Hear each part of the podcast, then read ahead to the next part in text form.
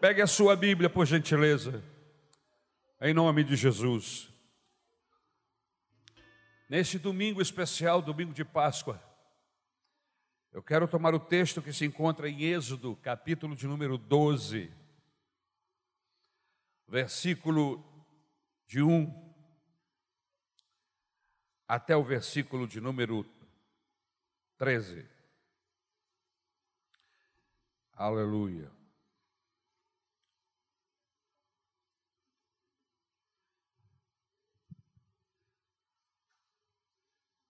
Esse texto é o principal texto do Antigo Testamento.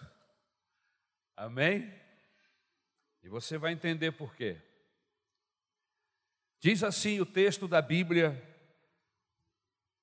em Êxodo, capítulo de número 12. O Senhor disse a Moisés e a Arão, no Egito: este deverá ser o primeiro mês do ano para vocês. Digam a toda a comunidade de Israel que no décimo dia deste mês, todo homem deverá separar um cordeiro ou um cabrito para a sua família, um para cada casa.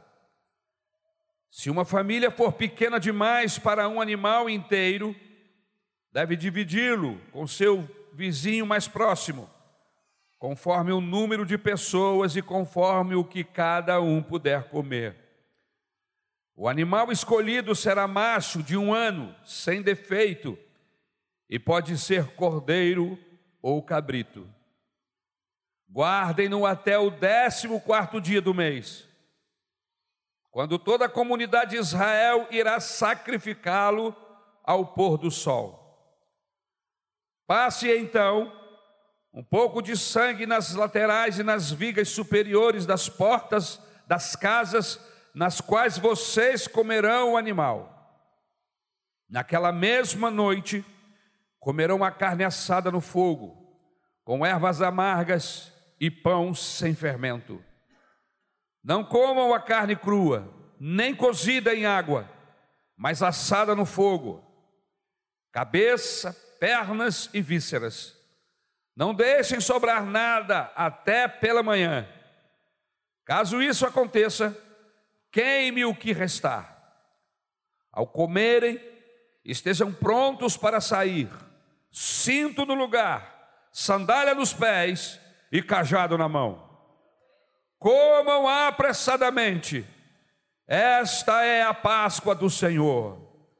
Naquela mesma noite passarei pelo Egito e matarei todos os primogênitos, tanto dos homens como dos animais, e executarei juízo sobre todos os deuses do Egito. Eu sou o Senhor. O sangue será um sinal para indicar as casas em que vocês estiverem. Quando eu vir o sangue, passarei adiante.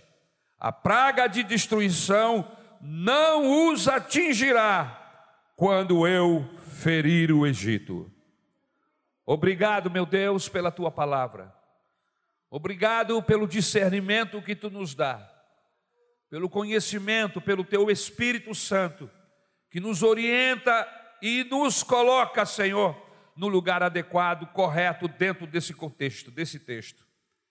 Ajuda-nos esta manhã, abre a nossa mente que ninguém saia daqui, ou alguém que ouvir essa mensagem, Senhor, via internet. Senhor amado, que ninguém possa ficar confuso ou fazer qualquer outra interpretação errônea, Senhor, mas que o teu Espírito Santo e maravilhoso possa trazer luz e que esta manhã possa haver convencimento, luz, orientação do teu Espírito sobre o verdadeiro significado da Páscoa para nós e para todo mundo. Te agradecemos no nome de Jesus. Amém e amém. Páscoa, morte ou libertação? O interessante desse texto é que a mesma noite, a mesma noite da morte, morte para os egípcios, foi a noite de libertação para os hebreus. A noite de libertação para os que estão acolhidos por Deus.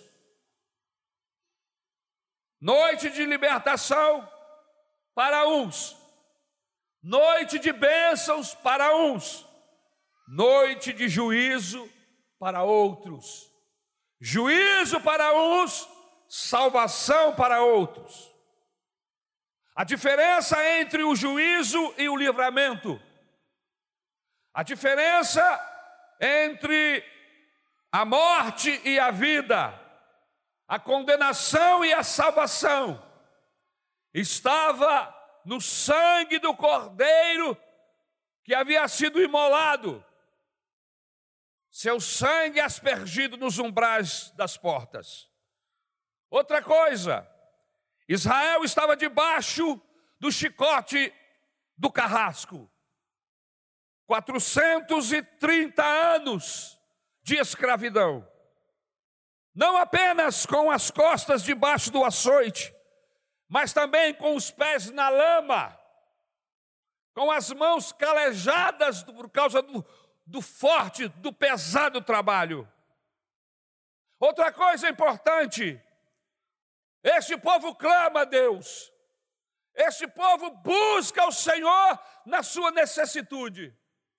E a Bíblia diz no capítulo de número 3 de Êxodo que o Senhor ouve o clamor do seu povo inclina-se, e o texto diz: Eu desci para ouvi-los de perto. É tão bom saber, irmãos, que nós temos um Deus que não é surdo, um Deus que não está distante, os... não importa, aleluia, aonde você esteja, a Bíblia diz: Perto está o Senhor daqueles que o buscam, daqueles que o temem. Louvado seja o nome do Senhor. Ele ouve o clamor do seu povo. E ele envia um mensageiro com uma mensagem expressa a Faraó. E a mensagem é a seguinte: Deixe o meu povo ir, libera o meu povo. Mas o texto bíblico diz que Faraó endureceu o coração e oprimiu mais ainda o povo.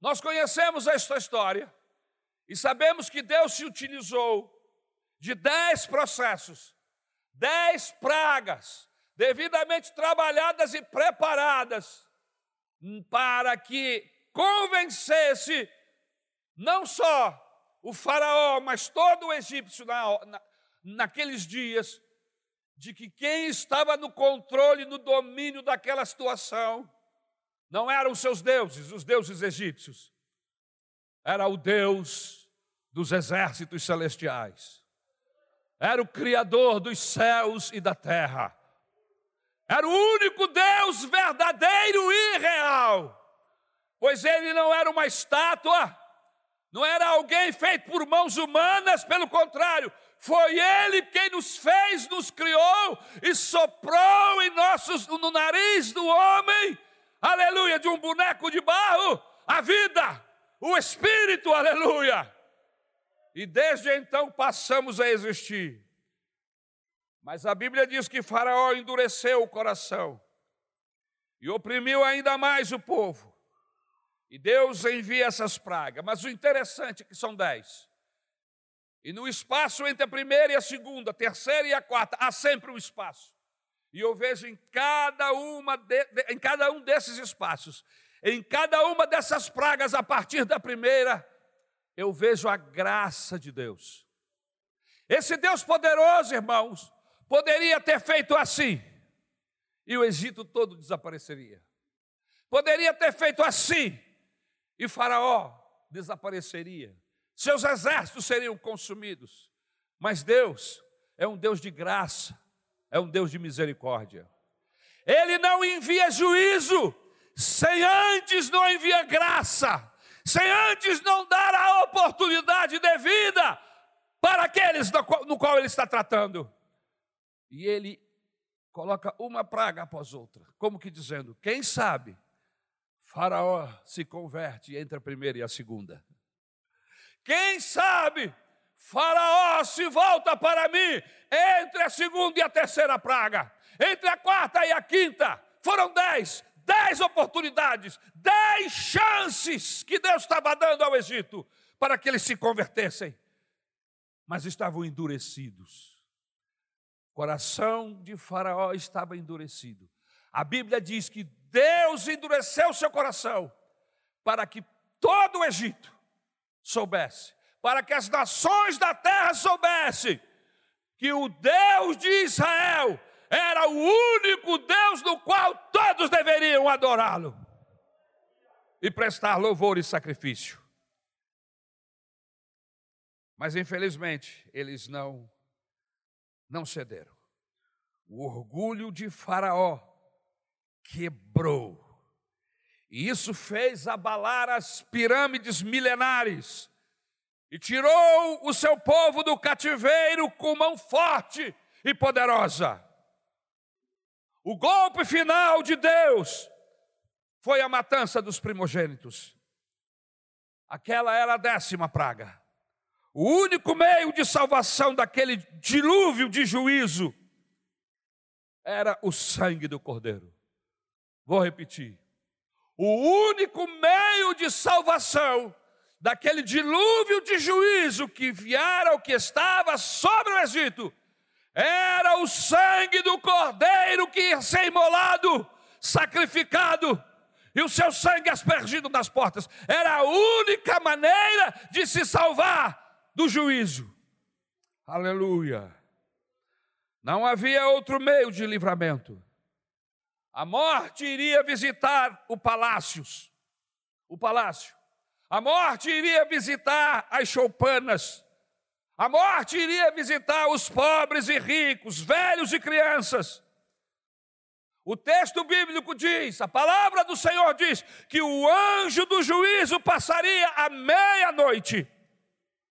Aonde encontrasse o sangue, passaria por cima.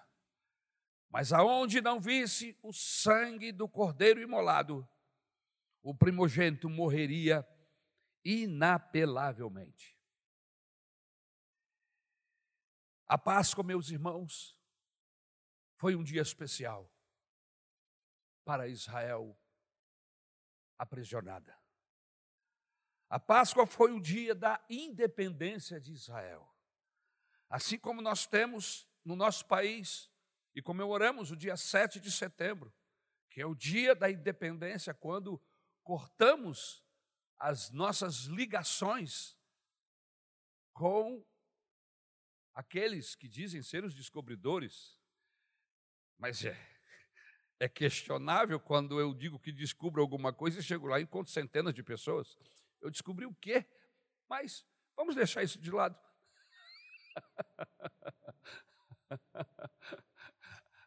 Quando os portugueses chegaram aqui, havia nações aqui, indígenas que moravam aqui, não tinha nada para ser descoberto, já tinha gente aqui. Amém? Mas isso é uma outra questão. Mas no dia 7 de setembro nós comemoramos a nossa libertação do jugo português. Neste dia que o Senhor marcou, foi o dia da independência de Israel, décimo quarto dia do mês de Abib. A noite do terror dos egípcios foi a noite de libertação do povo de Deus. A mesma mão que feriu uns, resgatou os outros. Queridos, a Páscoa não apenas trouxe unidade para Israel, não apenas trouxe salvação para aquele povo, para os seus filhos, mas também trouxe a libertação do cativeiro. Israel tornou-se livre para servir a Deus a partir desta data. Mas qual é a mensagem da Páscoa? Será que a mensagem da Páscoa é um coelhinho, irmãos? Vejam como as pessoas deturpam os processos, as orientações bíblicas. Páscoa, irmão, não, não tem nada a ver com ovo. Páscoa não tem nada a ver com coelho. E outra coisa, coelho não põe ovo. Tem umas coisas que eu não consigo entender. Me ensinaram e me mostraram que quem põe ovos são galinhas. Então a galinha deveria ser o símbolo da Páscoa. Mas é um coelho. E nós sabemos, qualquer criança dessa, pergunta aí, por menor que ela seja, pergunta: coelho põe ovo? E ele vai dizer não. Mas veja que há uma ação, e no meu entender, uma ação trabalhada no inferno, para descaracterizar, para embaçar, para mudar a direção da verdadeira mensagem da Páscoa.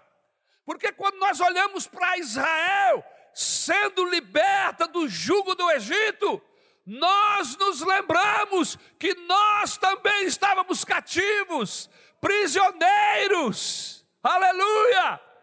E o cordeiro que foi imolado lá, centenas deles foram imolados para libertar toda aquela multidão que estava cativa no Egito. A Bíblia Sagrada diz que Deus providenciou o seu cordeiro, o Cordeiro de Deus que tira o pecado do mundo, não apenas tira o pecado de uma pessoa, de uma família, mas de todo mundo. O Cordeiro de Deus, o nosso Jesus, que foi imolado, aleluia, em um domingo, em um sábado, em uma sexta-feira, que passou a ser santa para alguns, aleluia. E desde então começou a comemorar-se esse dia como o dia da nossa Páscoa.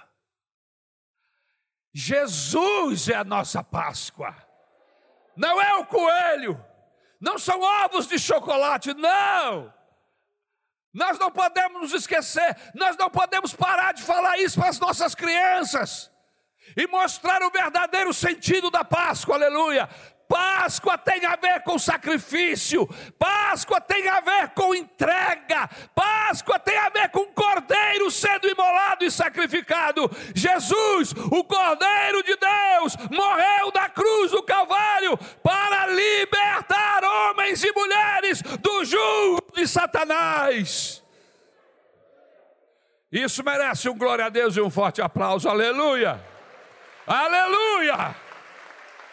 Isso merece com que entreguemos as nossas vidas a Ele e nos tornemos discípulos seguidores. Qual é a mensagem da Páscoa? A Páscoa marca um novo começo para o povo de Deus. Um novo calendário, uma nova vida. O capítulo 12 de Êxodo é talvez o mais solene e o mais importante de todo o Velho Testamento. Por quê? Porque ele registra a instituição da Páscoa, o sacrifício da Páscoa, inaugura um novo calendário. O texto diz no versículo 2: Este mês vos será o principal dos meses. A Páscoa, meus irmãos, significava o começo de uma nova vida para um povo, o povo de Deus, que até então estava escravizado. A partir dali, daquele momento, deixaram de ser escravos do Egito para serem peregrinos na direção da terra prometida. A Páscoa era um memorial de que ali cessava, acabava, aleluia, terminava o período de escravidão e começava uma nova vida. Agora livre, aleluia, livre para adorar o Senhor. Queridos, o mundo pensa que quando uma pessoa se converte, ela perde a vida. Essa é a ideia geral daqueles que estão distantes de Deus e o ignoram. O mundo pensa que quando uma pessoa entrega-se a Jesus, abre o seu coração para Deus, ela perde a vida. Mas a conversão, aleluia, não é o final da vida. Diga isso para essa pessoa, mesmo distante. A conversão não é o final da vida. Aleluia! É o fim da escravidão. Diga isso, a conversão a Jesus é o fim da escravidão, aleluia. Ser cristão, irmãos, é deixar o Egito. Ser cristão é deixar o mundo, aleluia, e começar a caminhar como um ser livre rumo a Canaã celestial, aleluia. A Páscoa foi o começo de uma nova nação. Até então Israel não era uma nação, mas agora livre, remidos, esse povo torna-se o povo separado por Deus.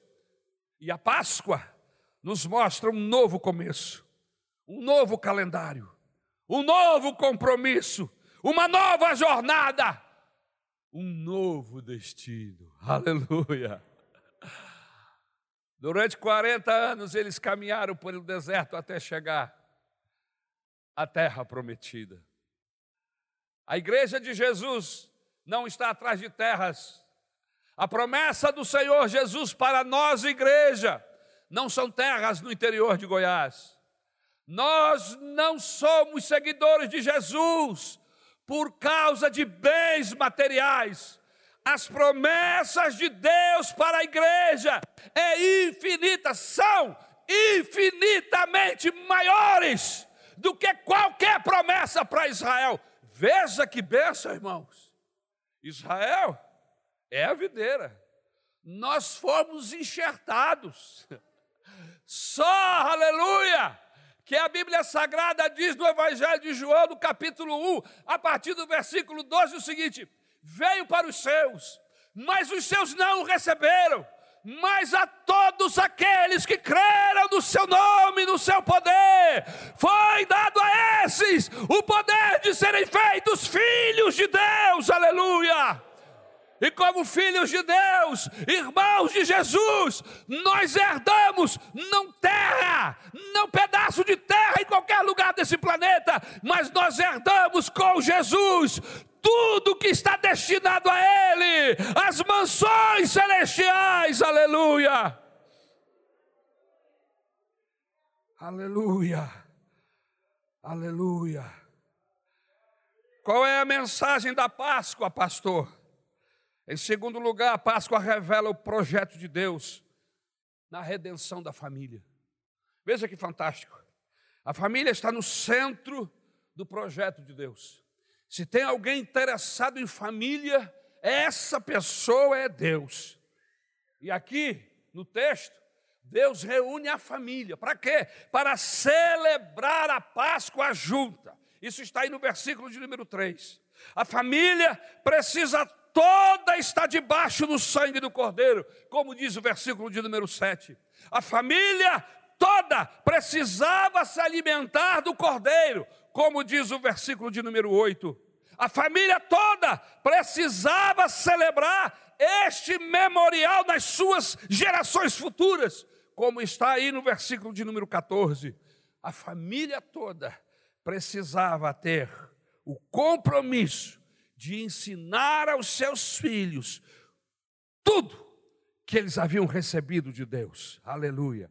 O compromisso de ensinar aos seus filhos sobre o significado da Páscoa. Esse era o projeto de Deus. Falando nisso, você já ensinou o seu filho o verdadeiro significado da Páscoa? Ou, é ele ainda, ou ele ainda está pensando que é coelho? Que é dia de comer chocolate? É, irmãos? Nós precisamos contar para os nossos filhos. E se você não sabe como fazê-lo, traga-o para a igreja, porque nós temos aqui professores gabaritados. E é importante que você saiba que nós não temos aqui gente que toma conta de criança. Nós não temos babás. A igreja não tem babá para cuidar do seu filho. Fique sabendo disso.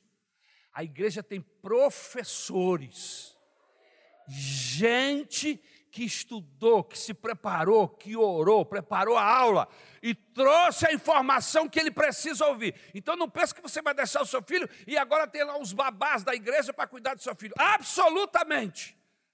Quem cuida do seu filho é você. Nós ajudamos você. Se você não sabe como fazer a diferença entre coelho e ovo, e cruz e ressurreição, e Jesus, os professores da EBD sabem. eles vão ensinar para os seus filhos, e eles vão sair daqui sabendo que Páscoa é o Senhor crucificado na cruz para salvar gente, desde a sua tenra idade até a maior idade, aleluia! Louvado seja o nome do Senhor. A família está no centro do projeto de Deus. A família toda precisa ter o compromisso de ensinar aos seus filhos sobre o significado da Páscoa. Outra coisa, a salvação da família exigiu uma diligência dos pais. Olha que interessante. Isso se aplica aos nossos dias hoje. Poderiam os pais deixarem seus primogênitos fora da casa naquele dia? Não.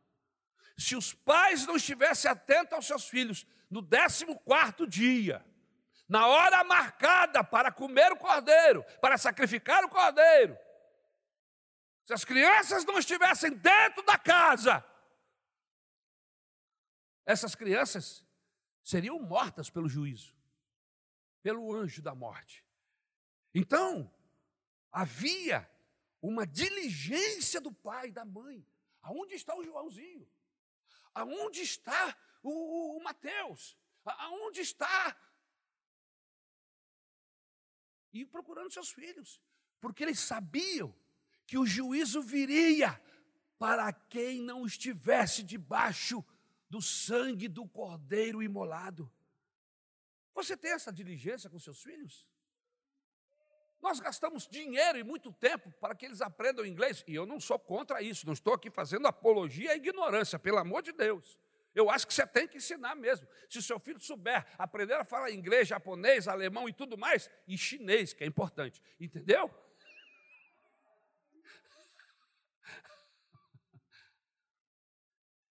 Vai ser uma bênção para ele. Agora, mais importante do que falar mandarim, mais importante do que falar inglês ou alemão, é ele saber que Deus enviou o Cordeiro, Jesus, para salvar a vida miserável, a vidinha miserável dele. Entendeu?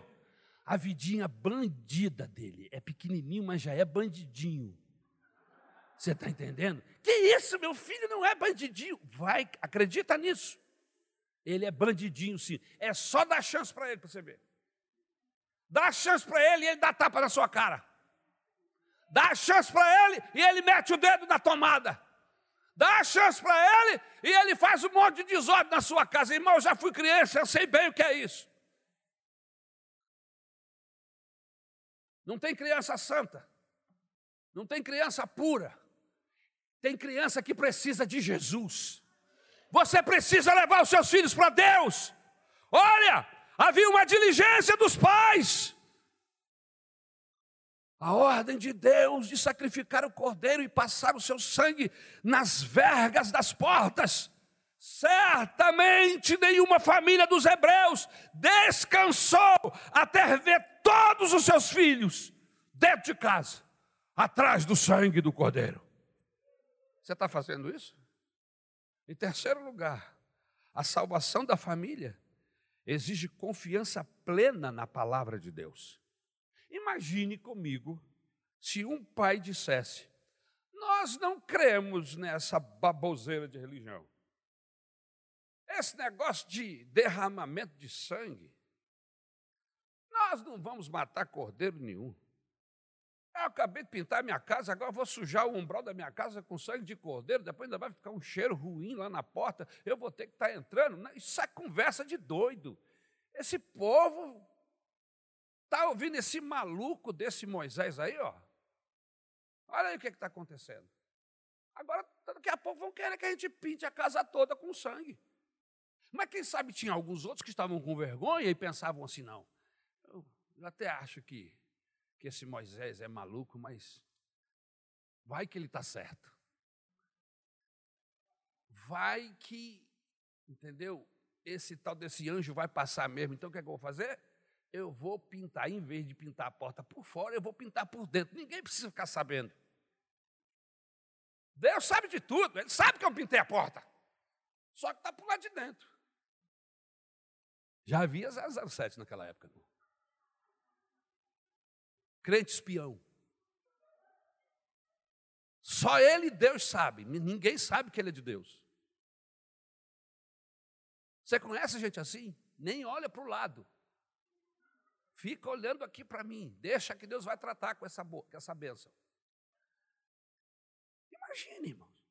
Não vamos sujar nossas casas com sangue.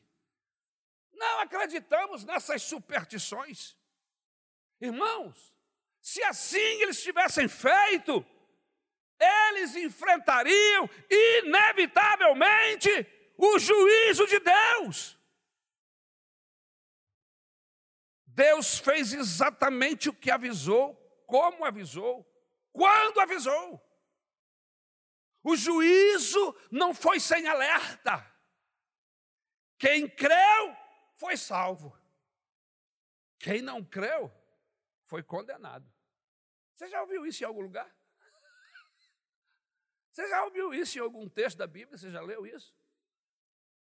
Aconteceu lá. Quem cria que estava protegido atrás do sangue do cordeiro aspergido na porta, estava salvo. Quem não creu foi condenado com os egípcios. Imagine se um pai dissesse: Não queremos que o, que o sangue seja passado aqui ou acolá, eu vou passar lá na parte de trás da casa. Não tem jeito, tem que passar na porta da frente e pular de fora. Aqueles que se envergonham do sangue do cordeiro não podem ser salvos. Tem uns crentes, não sei se você conhece, uns crentes que tem por aí que é cheio de mimimi. Não, esse, esse negócio. Olha, eu gosto muito das mensagens, mas quando fala negócio de sangue, de cordeiro, de derramamento, ai, eu não gosto disso, não. Ai, ai, morte, sangue, sangue, morte. Irmão, você não entendeu. Você não entendeu. Você não tinha como pagar. Você estava falido. Você estava na desgraça, um bandido falido, pronto para ir para o inferno. A única maneira de resgatar você e a mim era se alguém se oferecesse como sacrifício vivo para pagar a Deus a, a, a justiça. A, a, justiça exigia o sacrifício de alguém. Só que a Bíblia diz que não havia um justo sequer na terra, nenhum tudo bandido. Aí, meu irmão, Deus olhou e viu o seu filho, que nunca foi bandido, que era dele, era puro, santo. E Jesus te oferece e disse: Olha, eu vou para a cruz, vou como sacrifício, eu vou morrer para salvar a bandidada toda. E olha eu aqui, aleluia. Olha aí do seu lado tem um monte de gente.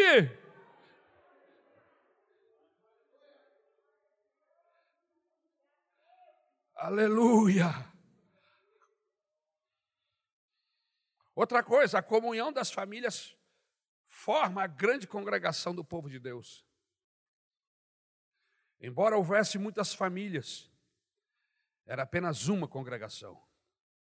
Quando nos reunimos, Deus nos vê.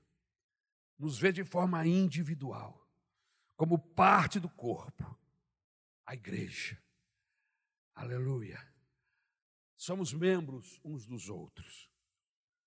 O que faz de Israel uma nação, o que faz de Israel uma congregação, o que faz de Israel um povo, foi o sangue do Cordeiro,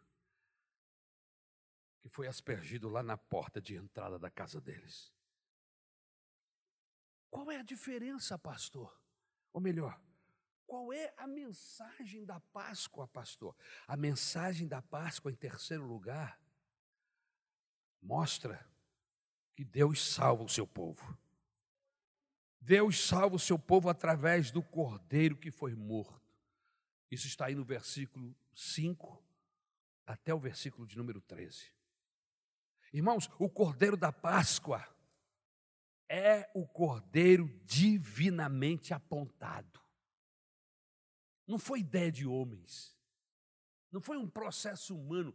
Isso era um processo puramente de Deus. É uma ação de Deus para salvar o pecador. Deixa eu lhe dizer uma verdade bíblica que muitas pessoas não sabem. O homem não tem capacidade, nem o homem nem a mulher, nem ninguém, ser humano, tem a capacidade de salvar a si mesmo. Levar comida para necessidade, necessitado não salva. Frequentar culto de domingo não salva. Ser religioso não salva. Você está entendendo, irmãos? Não há nada que nós, como homens, seres humanos, venhamos a fazer que possa nos salvar. A salvação, ela não é providenciada pelo homem. Ela não é de baixo para cima, ela é de cima para baixo. Não são os nossos sacrifícios, nem os nossos louvores que vão nos salvar, não! Não é o que sobe daqui que nos salva, é o que desce de lá que salva. Por isso que não tem salvação fora de Jesus. E aí, as pessoas que não acreditam em Jesus, que são religiosos, ficam, esses crentes são muito. Como é que eu falo? Petulante. Muito obrigado. Eu não gosto desses crentes. Para eles é só Jesus. Meu filho, não é para nós, não. É para qualquer um. Qualquer pessoa. Eu lamento se você não tem o conhecimento. Se você não lê a palavra de Deus, ah, eu vou ficar lendo Bíblia. Pois eu vou lhe dizer uma coisa: você quer ouvir falar de salvação? Você quer ouvir falar de Deus? A Bíblia é o livro que vai te revelar Deus. A Bíblia é o livro que vai te revelar o caminho, a salvação. Olha, você quer falar de Deus, quer falar de salvação, e aí você vai ler quem? Me ajuda aí, meu irmão. Paulo quer? Paulo Coelho. Paulo Coelho não entende salvação, irmão. Pode entender de qualquer outra coisa. Ele pode escrever qualquer outro livro, inclusive um dos, dos, dos escritores mais vendidos no mundo ah, na década passada. Mas não entende salvação. Porque quem sabe nunca leu a Bíblia, e se leu a Bíblia, o Espírito Santo não abriu a mente dele. Sabe por quê, irmãos? Porque a Bíblia, Jesus diz que Deus escondeu esse, esse conhecimento dos chamados sábios e deu para gente como eu e você. Aleluia! Louvado seja o nome do Senhor.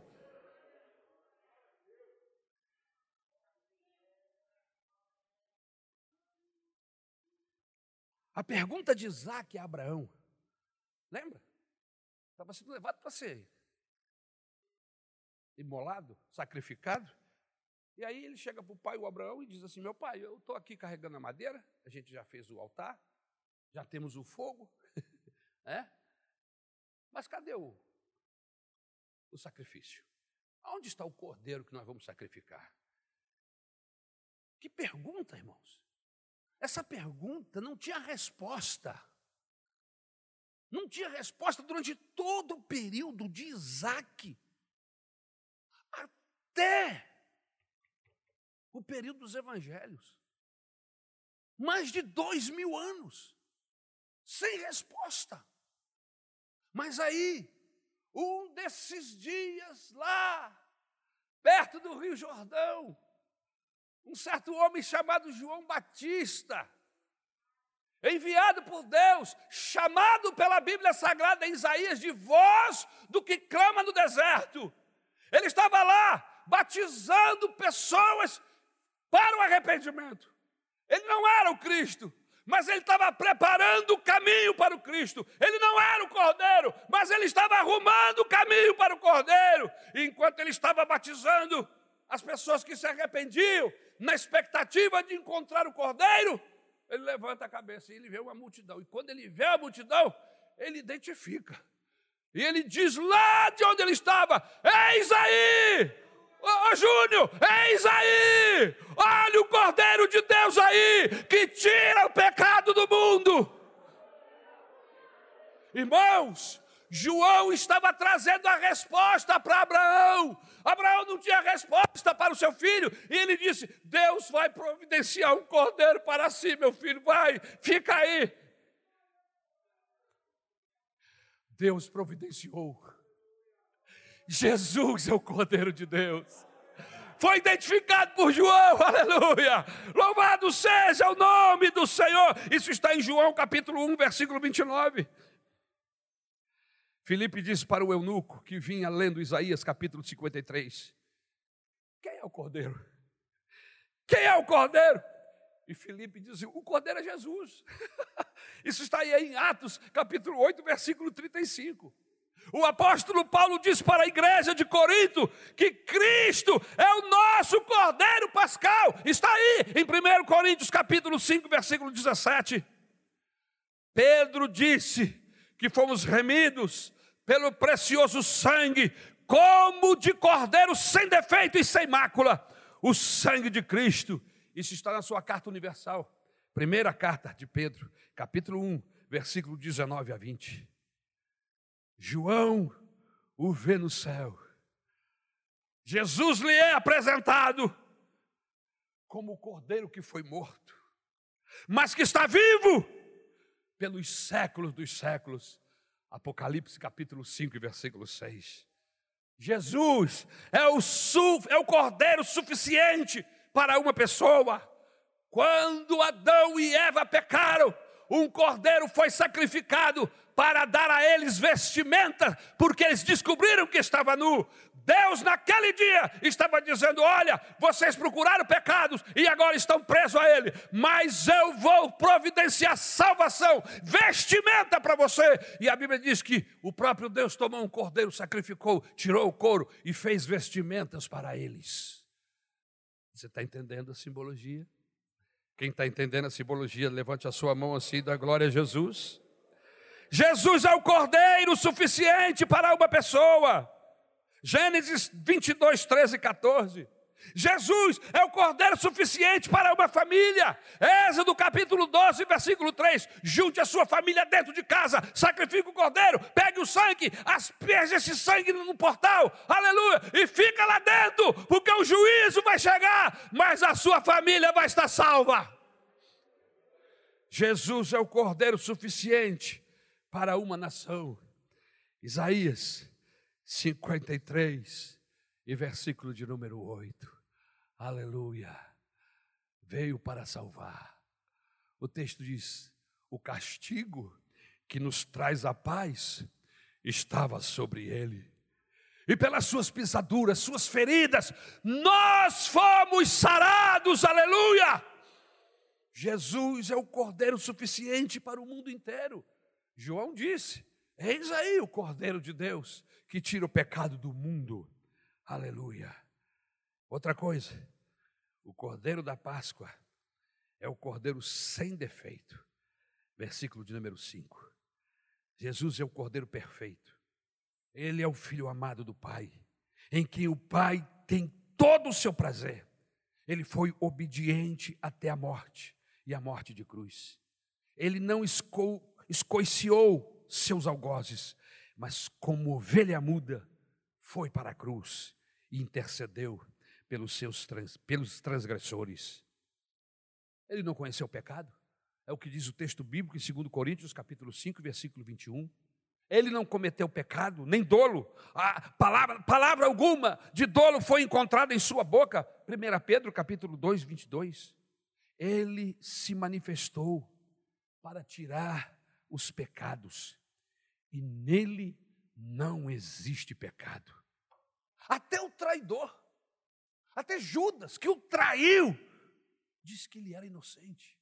Eu sou culpado, eu derramei sangue de inocente. Irmãos, Jesus é o Cordeiro de Deus, perfeito Cordeiro, sem mancha, sem mácula, que foi oferecido, aleluia, para debelar a justiça de Deus que vinha contra mim e contra você. Aleluia. O cordeiro da Páscoa é o cordeiro morto. O que é isso, pastor? Não é a vida do cordeiro que salva. Não é o exemplo do cordeiro que redime. Não é a presença do cordeiro na família que livra a família da morte. O cordeiro tinha que ser morto. É a morte de Cristo que nos traz salvação. Hebreus capítulo 9 e versículo 22. Grava esse texto. Sem derramamento de sangue não há remissão de pecados. Se o cordeiro não fosse sacrificado, se o seu sangue não fosse aspergido no portal, o juízo entraria naquela família. Se Jesus não subisse para o madeiro e lá entregasse a sua vida voluntariamente para morrer em meu e no seu lugar, como sacrifício vivo, para desviar, tirar o juízo de Deus da nossa reta, hoje estaríamos condenados, mas porque ele subiu, ele levou sobre si o juízo que vinha para nós, foi na direção dele, aleluia. O cordeiro tinha que ser morto, irmãos. É a morte de Cristo que nos traz salvação. Por isso você não, não tem que ficar com mimimi, sem jeito. Por quê? Ah, porque fala de sangue porque fala da morte de Jesus, sangue derramado, madeiro molhado. Ih, pastor, eu não gosto disso. Pois então, aprenda a gostar. Sabe por quê? Porque sem isso você não tem salvação. Sem o sangue derramado não tem, não tem libertação. Sem a morte de Jesus, não há como nos livrar do inferno. Por isso, irmãos, nós não nos entristecemos com a morte de Jesus. Não, irmãos. Culto de Santa Sé não é culto fúnebre, não é culto de tristeza, é culto de alegria, é culto de adoração, é culto de pulos, de alegria, de saltos de adoração. Por quê? Porque eu estava condenado e agora fui absolvido. Eu estava morto e agora eu estou vivo para Deus. Por causa de Jesus.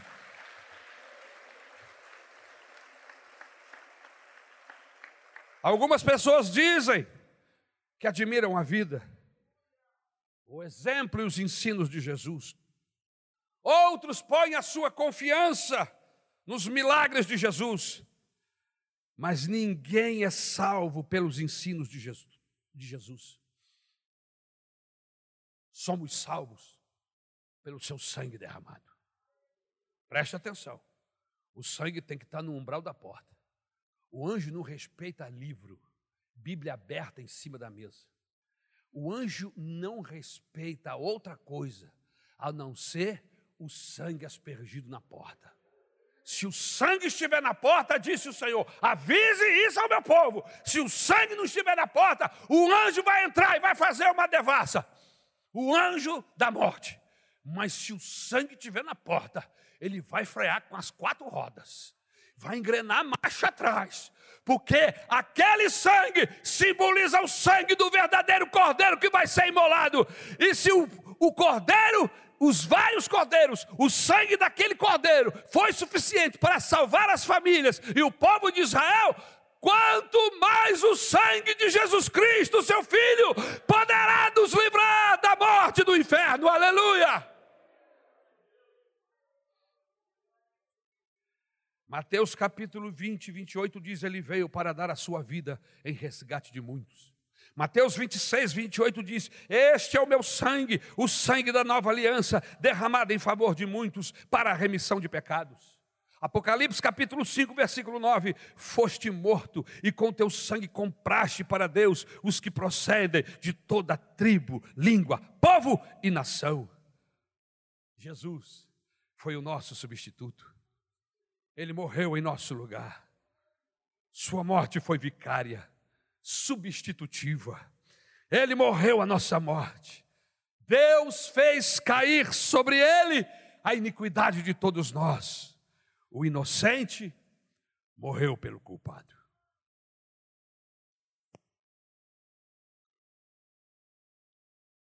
E eu vou terminar. O Cordeiro da Páscoa é o cordeiro do sangue aplicado. O sangue tem que ser aplicado. Se o sangue não for aplicado, não tem como escapar do, do juízo, do anjo da morte. Não basta saber que Jesus foi morto. Não bastava saber que o cordeiro foi imolado. Não é também o sangue do cordeiro que livra do juízo. Não é. Saber que o sangue livra do juízo? Ter o sangue dentro de casa não ia salvá-los. O sangue do cordeiro tinha que ser aplicado. Você entendeu, irmão? Você entendeu o mistério? Amém? Eu falei do sangue até agora. Mas se esse sangue não for aplicado, o anjo entra e mata o primogênito. Você entendeu? Por isso que você precisa ter uma experiência com Deus séria. Ter uma experiência com Deus séria não é vir na igreja no domingo. Ter uma experiência com Deus séria não é ler a Bíblia. Está cheio de gente lendo a Bíblia e não se converteram a Deus. Você precisa aplicar o sangue. Pega um pincel, pega o sangue e pinta a porta. Ah, mas o sangue está lá dentro do caldeirão, não é a mesma coisa. Não, não é a mesma coisa. Você tem que pintar a porta. O sangue tem que ser aplicado. Se você não teve uma experiência, um encontro com Jesus, aonde o seu sangue foi aplicado no seu coração, aonde foi aspergido sobre a sua vida, você não teve experiência com Deus, você é um religioso. Eu lamento lhe informar hoje, você pode até tomar parte da ceia. Não vai adiantar nada. Você precisa ter uma experiência séria com Deus. E ter uma experiência séria com Deus tem a ver com aplicação. Ler a Bíblia todo dia não adianta. Se você não aplicar o que você leu à sua vida, tem que pintar, tem que comer, tem que mastigar o livro. O livro tem que virar você, aleluia. Essa é a minha luta, irmãos. Essa é a minha guerra, porque eu sei que eu sou bandido. E se essa palavra não entrar em mim, não me transformar, não vai adiantar eu gritar, botar terno e gravata, pegar ceia e apresentar para vocês. Nada disso vai ter valor. O sangue tem que ser aplicado, a palavra tem que ser aplicada, a vida em Deus tem que ser vivida.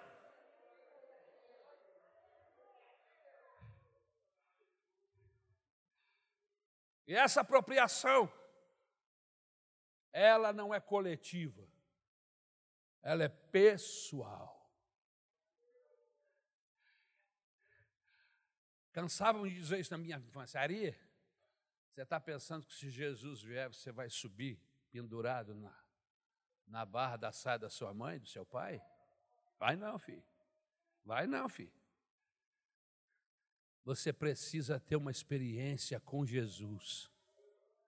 Você precisa falar isso para o seu filho. Salvação é individual.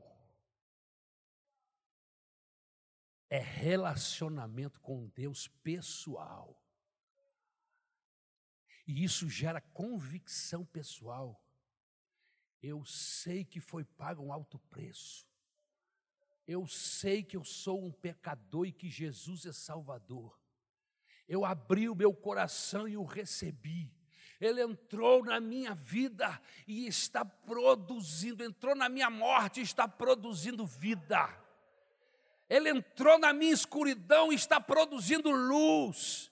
E a Bíblia diz que esta luz é como a luz da aurora, que começa fraquinha lá quando o sol nasce, mas à medida que o tempo vai passando, essa luz vai ficando forte, vai ficando forte, vai ficando forte, até ser dia perfeito. E dia perfeito é quando o sol está no meio do céu. Tenta olhar para ele sem lente, tenta olhar para ele sem alguma proteção, você vai ficar cego. É assim o caminho do crente, o caminho daquele que entrega a sua vida para Jesus. A luz começa a ficar clara, vai ficando mais clara, vai ficando mais clara, e as trevas vão fugindo, vão fugindo, vão fugindo, até ser dia perfeito da sua vida e da minha.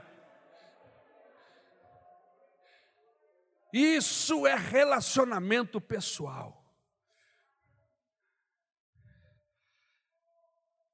O sangue é sinal de distinção.